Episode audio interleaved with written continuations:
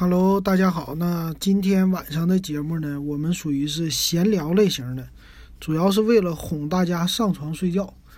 那这个节目说什么呢？我们说一下前两期咱们说的群里边这些互动啊，有两位朋友呢，也是，嗯，在我们活动结束之后又给我们发了两个信息啊，我一会儿给大家分享一下。还有呢，一位。朋友，他有一个问题，我也给大家回答一下。完事儿呢，说一说我昨天的一个经历啊，主要是身边看到的一些事儿的，给大家分享吧。那可以加微信啊，加我的微信 w e b 幺五三，然后两块钱进群。好，那咱们先来说一说两位听友的分享。好，咱们先来说挚爱的挚爱的留言。挚爱他说了，他说。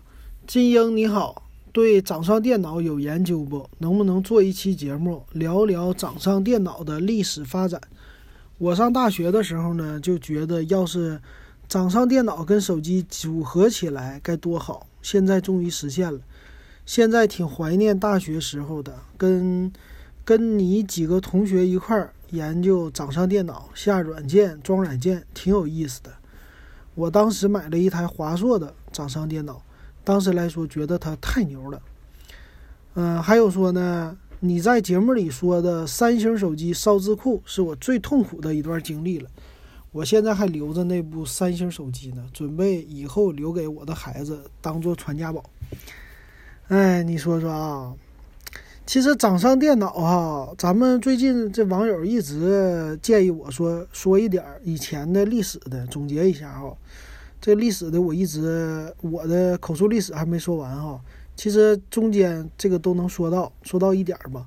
掌上电脑呢，其实我那个时候也是，啊，没有钱，钱太有限了，所以，呃，对掌上电脑我玩的就玩过两三台。第一台是联想的，联想的呢是，呃，花了一千块钱买的一个。反正从那个时候开始，我就越来越不喜欢联想啊。主要是我在口述历史里说过，在两千年、两千零一年的时候，那个他的纯粹是仿别人的，就是仿当时的 Palm，Palm 的掌上电脑是非常的好的嘛啊，当时最好的业界里，属于是就是那种手机的黑白屏幕，绿色的屏。那那个时候那个掌上电脑呢？我买了以后啊，回来基本上就是他说的能有笔记笔记呀、看书啊、听歌是不能的，还能往里边烧一些简单小游戏啊。但是呢，它其实是主推主打商务的，但是它跟那个 Palm 比呢，它没有什么软件啊，也没有什么支持，然后也不更新。反正苹果家从那个时候不是苹果家，联想家从那个时候开始。他们家出很多的东西都是一锤子买卖，这是联想家最大的一个毛病。他们家除了笔记本电脑和台式机他们会让你更新之外，其他他们家出的东西很多都是一时图新鲜感，啊，出完就不要了。他也不管你那个买的贵不贵哈，所以很多时候买了贵的联想的东西的人，其实很伤心的。所以我就一直不喜欢联想手机。联想电脑我都不喜欢，联想品牌我都不喜欢，就是被它给伤的太深了。除非它东西特别便宜，我会就觉得同价位比起来它便宜，基本的我会买。但是正常来说，我家现在我好像没有任何联想的东西，包括 ThinkPad 笔记本，我也不想买。那这是啊，所以那个掌上电脑后来呢，我买的是二手的一个惠普的。那个挺好，是九九几开头的吧？回头我找一下，给你说一下啊。以后我的节目里会说到的。然后咱们听友也建议我说说手机，比如说现在今天咱们的群里边还说呢，群里说那个你聊聊三星的手机行不行？三星都出到 S 十了，呃，数数一数三星手机的发展历史。对，其实这个东西都能说啊。三星的从 S 一开始，第一代。然后苹果不用说，小米呀，呃，华为呀，其实很多手机他们都有自己的一个迭代了，包括一加、OPPO 这些都能说哈。回头我整理整理，咱们一点一点说。还有你说的手三星手机烧字库这个，确实很多人的经历啊，确实不咋地。啊，他这个做的怎么说呢？哎呀，这这就不多说了啊。好，那下一位是平原秋天，他正好咱们那个抽奖结束了，他给我留的言啊，他是二十三号星期六给我留的言啊，留的言是什么呢？他的给我展示了一下他的手机，都是一些老款手机，就是七六幺零开始啊，一直到是那个是 N 九五还是 N 九三，呃，不是 N 九三，N 九五吧，反正 N 的 N 八几系列吧。就是那个诺基亚的啊，呃，这各代手机他都有。他说了一下，他说啊，这些手机都舍不得丢啊，说有一台西门子的送人了，一台摩托罗拉的摔了，啊，这几个都点的亮，每年像老朋友一样拿出来充充电，几个模拟机就像老朋友一样亲切啊。然后呢，给我讲了一个故事，很有意思。是上个月的事儿啊。他说上个月呢，他出差去一个小城市，到的时候呢是凌晨三点多了，太早了啊，啥也干不了。所以呢，他去了一个洗浴中心，洗个澡，躺一躺，天就亮了。所以他就找了个洗浴城。啊，洗浴城呢说大堂的服务员都睡着了，迷迷糊糊的呢说给他换了鞋，啊，拿了牌就上去洗澡了。这个洗浴中心呢十八块钱。比住旅馆还便宜，还能洗个澡，挺好的。他到了洗浴区啊，洗浴区啊，洗澡的那区域没人，就他一个人，而且那个水呢是循环水，非常干净，还有汗蒸，所以他觉得性价比非常好。啊，他当时呢用的是华为的 Mate 十的入门版，四加六十四 G 的，说是已经用了一年多啊。那他发现呢，去了以后。那个搓澡的小哥半夜这三点多还没睡着，没睡觉，问他搓澡吗？他说我就不搓了，我出差来这儿呢，洗个澡歇一会儿啊，我就就走了。那呢还跟小哥闲聊了一会儿啊，聊了一会儿以后呢，他洗个澡就去休息区睡觉了，说已经累坏了啊，非常乏，所以到那儿躺下了。但是呢，就觉得有点不对劲儿，这身上。总感觉忘了点啥啊，然后他一想，啊，原来是没给手机充电，所以他就到处在那个休息区去找插座，然后找插座的时候呢，才想起来手机没带，啊，然后呢他就回去，回去取手机，等他下楼呢，到洗浴区的时候一看，说那个门呐关的很严实，啊，就是你从休息区到洗浴区那个门啊。所以他就把那个门推开了，他觉得还有点奇怪，怎么能这个洗浴区平时不是开门吗？怎么关上门了呢？这不二十四小时服务吗？啊，然后他就往前走，走到更衣区的时候，就看着看到那个搓澡的小哥坐在衣服柜前，门是开的。然后那小哥一看见他过来，非常的慌张，马上就站起来，然后说：“哎呀，你这个门忘锁了啊！我要是……”去休息的，你说看到了啊，帮你看着来的啊。然后呢，这哥们说，我当时也没有多想，就随口说了是谢谢啊。然后拿了手机，又把门给锁上，就走了。走了，回到休息区，到了楼上，他就觉得不对劲儿。他说：“我这回忆一下啊，首先我是锁好门的，而且那门是电子锁，用手环开的。我还试了试，就把它锁好了，我才走的。”还有一个呢，我手机是放在衣服口袋里，我拿的时候呢是在外侧放的，所以呢肯定是有人动过位置了。然后还想起来，他随身还带了现金，所以要去看一看。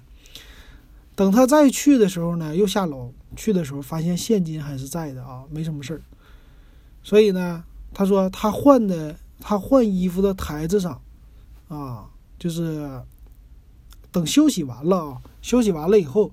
他就准备走了，准备走的时候呢，啊，换衣服，他不是到休息区那门口了吗？要出去的门口了吗？老板的柜台之前，他说，我想了想，要不要告诉老板？然后呢，一会儿就看到那个搓澡的小哥又凑过来了，看看他的样子，说，我觉得有点不忍，我就说，哎呀，我太大意了，没锁门，还劳您给看着了，不好意思。不过以后遇到这事儿，你该帮客人锁上。万一别人不理解，你就说不清楚了，对不对？然后那小哥还说：“对对对，你说的太对了。”啊，他说他觉得，嗯，我觉得他可能想明白了，所以他就回到休息区又睡觉了啊，睡了一宿。所以他总结呀，说人呢有的时候一时会犯糊涂啊，为了一个手机还没有丢，应该给人一次改过的机会啊。希望那个搓澡的小哥可以走上正确的人生道路。嗯，有的时候是一时起意啊，这人来了这个劲儿就容易犯罪哈。所以这个呢，你这也是很好的经历。我觉得你这经历有点像以前我读到的故事会，故事会那本杂志很多这种小短篇的小故事，小故事每一个小故事你都能学到一点事儿啊，很有意思。但是没想到这么多年了，你说这种小偷小摸的开别人柜子的事儿还有哈，这个有点怎么说呢哈，过过不去了哈。好，那这位是平原的秋天给我的留言啊，非常的好，谢谢。然后另外呢，咱还有，咱群里现在有女听友啊，不是没有的啊，所以咱们这两天也加了好几个女听友加我啊。那咱们看一下啊，呃，他说问什么呢？他说有几个吧，啊，先说这两位吧，这两位一个叫小蔡，小蔡呢加进来以后跟我聊了一会儿天儿啊，没进群。没进群呢，好像说经历也没说啥，我就不应该提他名儿。说下一位叫小崔，呃，小崔呢，他也是没进咱群，给我留言了。他说：“你好，我最近想买一台手机，价格三千左右，我想请教一下，小米、华为、vivo 哪一款的手机屏幕比较好一点，对眼睛的伤害小点？”因为我同事说，vivo 是瞎眼屏。什么叫瞎眼屏？全是靠打广告打出来的，实质上没什么料。我老公呢，给我买了台 X 二七，我玩了两天，也觉得眼角有点疼，心想是不是手机屏不好，辐射太大影响的，所以我想退货了，又不知道换什么手机好啊。我喝口水。这位听友挺有意思啊。咱这个女听友，呃，她这个说的啊，其实手机屏幕好不好呢？正常来说，对你的使用没什么太大影响，也没什么特别大的辐射。这手机屏幕本身它也产生不了啥辐射。那这个东西呢，唯一的你可能觉得眼睛疼的是亮度调的太高了，你把亮度调的柔和一点。手机屏幕的材质呢，就是分 TFT 屏啊、IPS 和 TFT 属于一类的啊。还有呢，就是 AMOLED、Super AMOLED。你老公给你买的 X 二七这种属于旗舰类的，应该正常来说是给你配的 AMO Super AMOLED，就是和三星的屏是一样的啊。我再给你瞅一眼这参数啊，参数上我看啊，对 Super M O L E D，。所以这种屏呢，它的一个好处呢是亮度，就是色彩特别的锐利。所以你如果亮度调的特别大的话，这玩意儿会晃你眼睛啊，这是有会有一点的。所以这个只要把亮度调一下，适中就行了。如果你觉得还不舒服、难受的话，你调一个那个叫夜间模式。啊，夜间模式的话，其实会很好的，对你眼睛相对来说蓝光少，柔和一些啊。但是总的来说，最好的方法，就我以前也说，少看屏幕，那你的眼睛就会舒服。只要你多看啥屏，对你眼睛其实都有伤害的啊。这是不是辐射？这是本身的一些蓝光和你经常看电视、看屏幕，这个对你眼睛干涉引起的啊，不是说它的辐射的问题啊。这是给你的一个回答，然后你说选什么样的手机屏幕好呢？其实这个叉二七屏幕好，啊，这 Super AMOLED 确实好了，啊，如果你觉得就没啥问题的话，还是继续留着用，只要调亮度就行了，没有必要换啊，毕竟你老公给你买的嘛，老公买的留着用就好了啊。嗯，还有呢是可可是吧？可可这位留言我我忘了有没有给他回答。他说他想买一个笔记本七千左右，用途是做个程序画图，啊，他说对电脑一点概念都没有哈，呃，做个程序画图的话，程序员看你是哪种程序员，你是入门级的还真正工作用的？一般来说呢，程序员运行的，比如说 Java 语言有那个叫 Eclipse 这个软件呢，相对来说比较吃内存。它对 CPU 和内存这两个相对于来说运行大的工程、大的这些就是你编程的这些工程文件的话，可能会吃一点内存啊，吃一点存储，呃，吃一点 CPU，也就这样了。所以一般呢，程序员其实正常来说用的是 i5 的八二五零 U 八 G 内存，配个 SSD，正常来说编程是够了。如果你想呢高一点的话，其实就是配一个十六 G 内存和 SSD 就完全够用。如果你觉得怕它不够用呢，七千左右，因为你预算很足嘛。如果你对移动啊有有没有要求？有要求的话，建议是七千左右的超薄本。如果没要求的话，那你就买一个游戏本。游戏本相对于来说，无论是你在使用当中的要求的速度和要求的内存。要求的这种价格都可以令你满意的啊，反正你照这个价位来看一看，可以先看看京东，有有不明白的欢迎再给我留言，可以继续问我。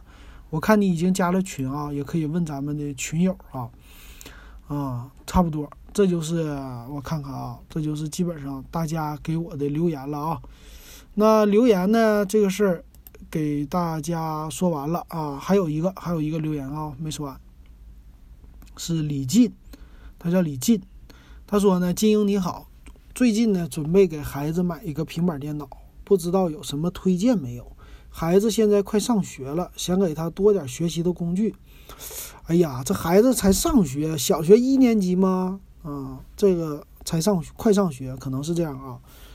考虑安卓也考虑苹果，但是苹果的价格是安卓两倍多，将近三倍，不打算让孩子玩多少游戏。所以性能上应该不是问题，但是呢，我挺重视手写笔的。苹果的手写笔和安卓平板上用的电容笔区别大不大？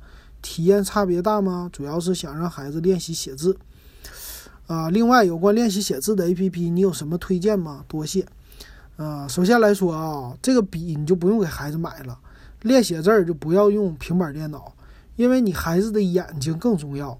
啊，这个多少钱都换不来的。所以呢，练写字儿还是用钢笔或者用铅笔在纸上写，这个是最好的啊。因为我们的字儿呢，无论是将来的签名啊，还是干嘛也好，最后都要落在纸上的啊。其实现在用用写字儿，大家写的不多了啊，但是这个笔呀，写在屏幕上的那种感觉和写在纸上的感觉是完全不同的。所以呢，你给孩子最好的工具是。啊，你可以买 A4 纸也好，或者田字格，田字格相对来说比较好啊，练字的，或者买字帖，这东西都没多少钱，字帖十块钱啊，十块钱已经买很好的这种书本的字帖了。然后呢，买铅笔，刚入学的话，他也就是用铅笔，还用不着用钢笔。而且你放心，刚上学，上了学以后，孩子有写不完的字儿啊，每天写作业都够了。其实。再练字儿，也就是偶尔练一练了，所以没必要买那么贵的苹果啊笔记本啊苹果 iPad，再加上一个笔啊，没有用。那笔是给谁用的呢？那笔不是给小孩用的，是给你用的啊。你工作的时候用那笔还行啊，工作的时候做批注啊啊，做一些记录啊，比如说有的上大学的大学生，他们做一些涂鸦呀、记录啊什么的，这个其实有用，小孩用不着，我觉得。那因为你孩子刚刚七一年级七岁嘛，也就上学，最多早的话六岁啊，晚的话七岁。所以呢，我的我的感觉哈，其实你孩子用起来很多还是学习的 APP 比较多啊，看你怎么选。安卓平板也可以，安卓的话一千五六啊，这就是小米的呗，或者华为的呗，这两个品牌你都可以选一千五。其实苹果的也不贵啊，没有你想象中的贵。苹果的呢，你就买那个 iPad 二零一八版，三十二 G 版的呢，给孩子简单用够了啊，就是两千四左右，就贵了一千块钱。但是呢，它用的时间比那个安卓的平板时间长。你看你想怎么用？你是两年就想换掉，还是说你想用五年？因为这个 iPad 是真的可以在你手里边用五年，三年以上是没有任何问题的，所以综合起来呢，每年的折价还是 iPad 相对来说折的少，而且性能也是更优的啊。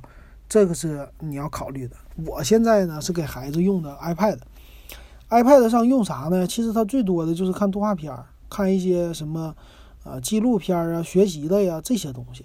然后平时呢，老师留作业用的是手机，手机上的 APP 啊，留一些读的这种作业，比如说，呃，要老师让你读课文，要发录音给老师，还有呢，读英语，英语是 APP，每天要读完成这作业，完成了以后老师会批的，啊，就是老师的后台会看到的，所以这个呢要用手机来用。如果你有这种的需求的话呢？啊，那就是在 iPad 上其实也可以，或者买那个小米的这种啊，所以基本上就能干这个用啊，干不了别的啥的。我觉得，呃，我们得务实。务实是什么意思呢？就是你买了 iPad 也好哈，买安卓也好哈，其实你都是孩子，大部分孩子，如果你不管的话，他会拿来玩游戏。但这种小孩呢，可能会玩小小应用哈。如果你经常看着他呢，也就是陪他一起看视频就行了。所以总的来说，iPad 还有什么这种安卓平板给到他的话，不能完全放手啊，就是在旁边看着比较好。相对来说，呃，还有呢，苹果好的一点是它有家长控制功能，这点比安卓好。安卓可以随便安装应用啊，没有任何输入密码的环节。但是 iPad 呢，它有应用市场，这应用市场家长你可以自己。你选择啊，这密码孩子不知道，那他下载不了新的应用，他只能呢，你给他下载什么，他用什么。而且家长控制功能呢，甚至可以控制他能用什么应用，不能用什么应用。还有呢，就是能不能上网，这些你都能控制。所以这点上，iPad iOS 系统做得更好。所以首选我觉得是 iPad 啊，这是给你的一个推荐。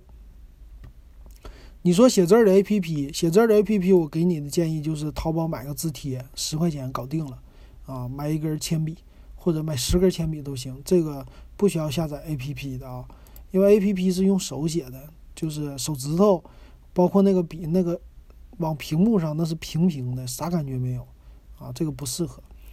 好，那给听友的回答问题咱们也回答完了，就说说我昨天啊。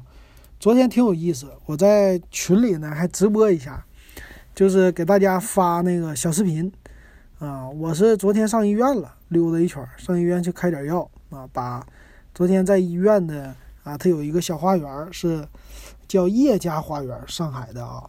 他呢是一个富豪啊，一九一零年建好的，是当时的一个船运的富商，姓叶的啊，也是应该上海的。数一数二的那种的啊，比也比较富的。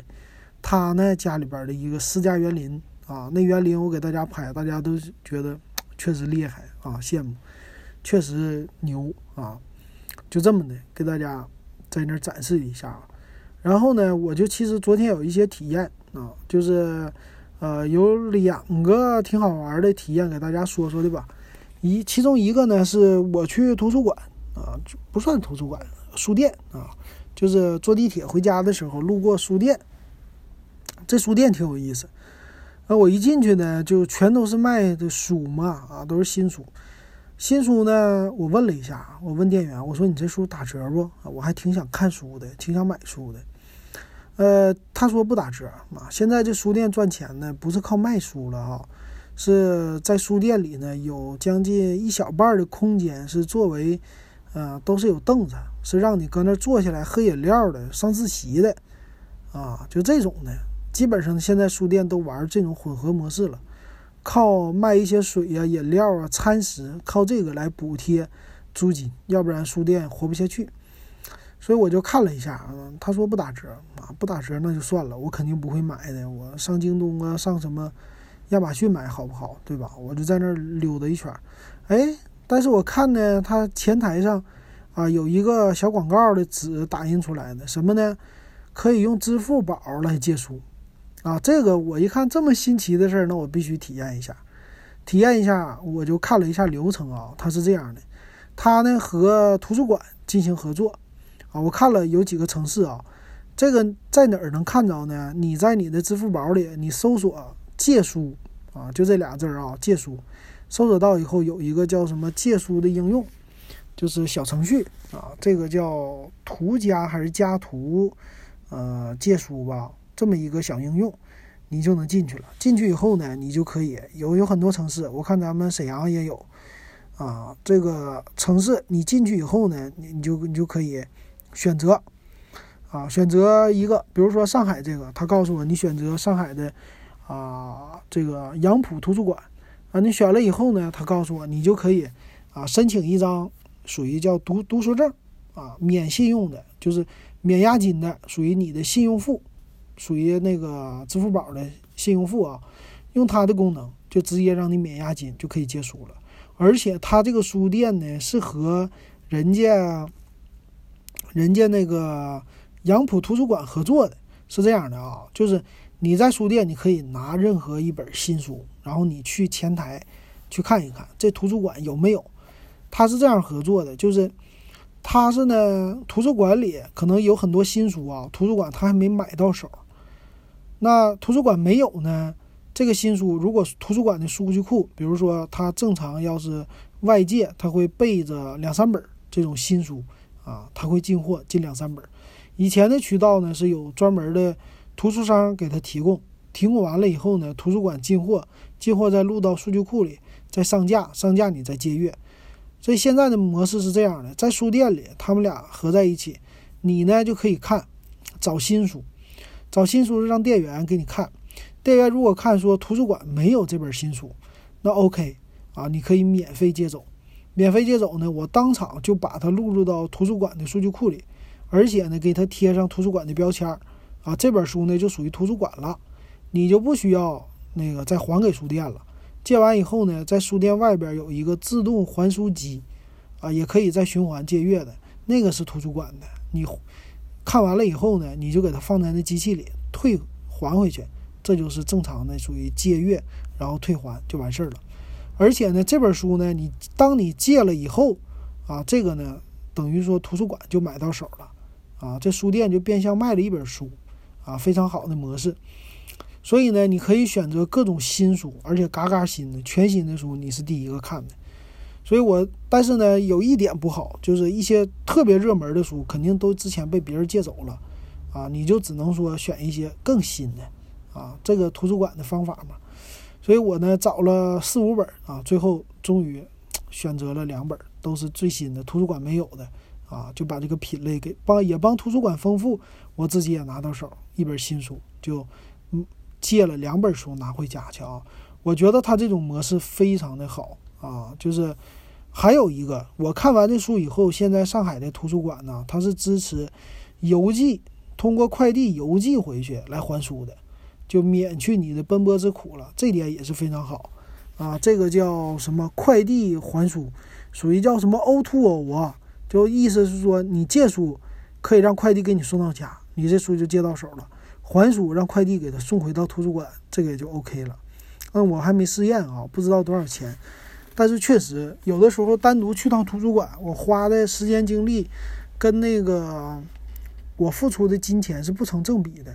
所以有的人他就为了说，嗯，我只是想要借到书，我不想去图书馆再找了啊，这个时间给我节省了，那付个快递费，比如说十块钱，我愿意。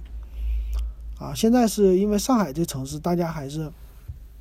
比较，啊，比较注重时间的和金钱的这个比例的概念的哈，也比较尝试新鲜事物啊。那你十块钱，OK，没问题，我愿意给。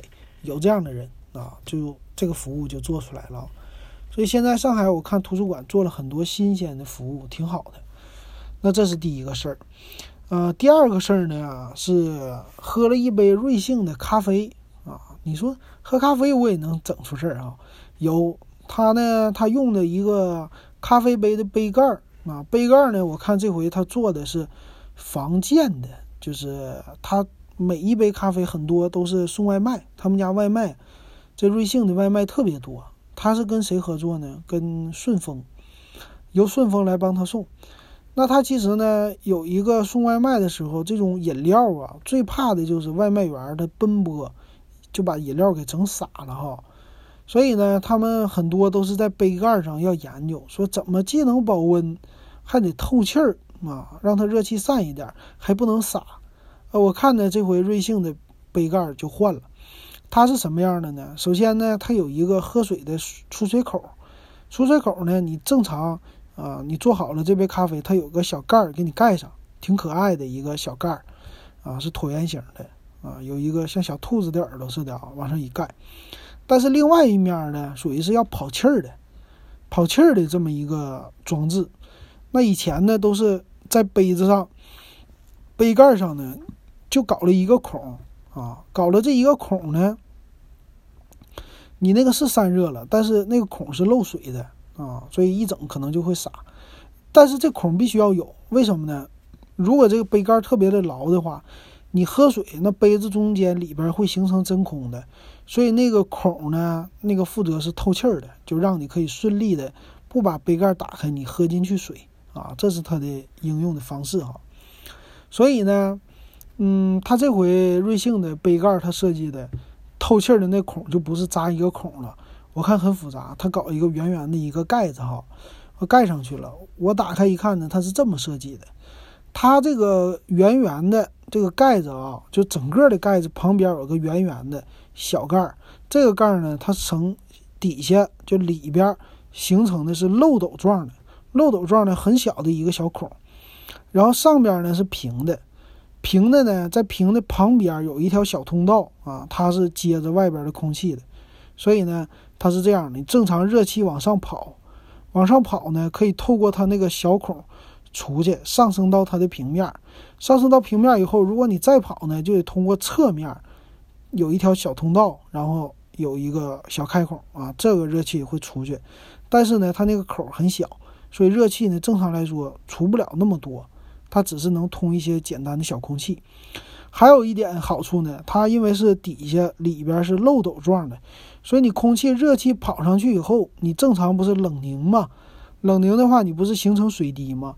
水滴呢，这个不会让你滴走的啊，让你这个水蒸气呢，很大一部分都保留下来，再形成水滴，再滴下去，这个又是个漏斗状嘛，直接还能滴回你杯里，所以其实还给你省了很多的水。啊，完事儿呢，还能让你透气儿，还能让你好喝，啊，而且你在运送当中，只要你这个盖儿是盖紧的，你还洒不了，啊，正常来说，只要不倾倒，啊，你怎么晃它都不会洒的，所以我觉得这个设计非常的好啊，呃，之前呢，我还见过是肯德基，肯德基的咖啡家呢，它的那个样子啊，是，呃，其实。另外一边就跑气儿的那个部分，它没什么改变，它主要是在喝水那个口，它设计一个大圆盖儿，啊，那盖子特别大，呃，但是呢，扣有一个小扣啊，可以扣上，所以正常来说也不洒，而且做的造型呢是个独立的小盖儿啊，也挺好看的，所以就感觉呢，去年瑞幸咖啡这个开始以后，因为它的外卖的兴起哈，把整个的这杯子的盖儿这行业给做了个创新。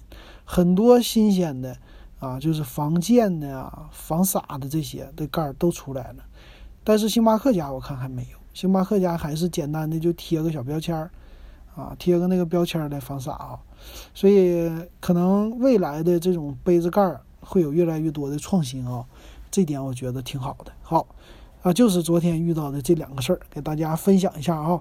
那今天是华为的 P 三零的发布会，明天。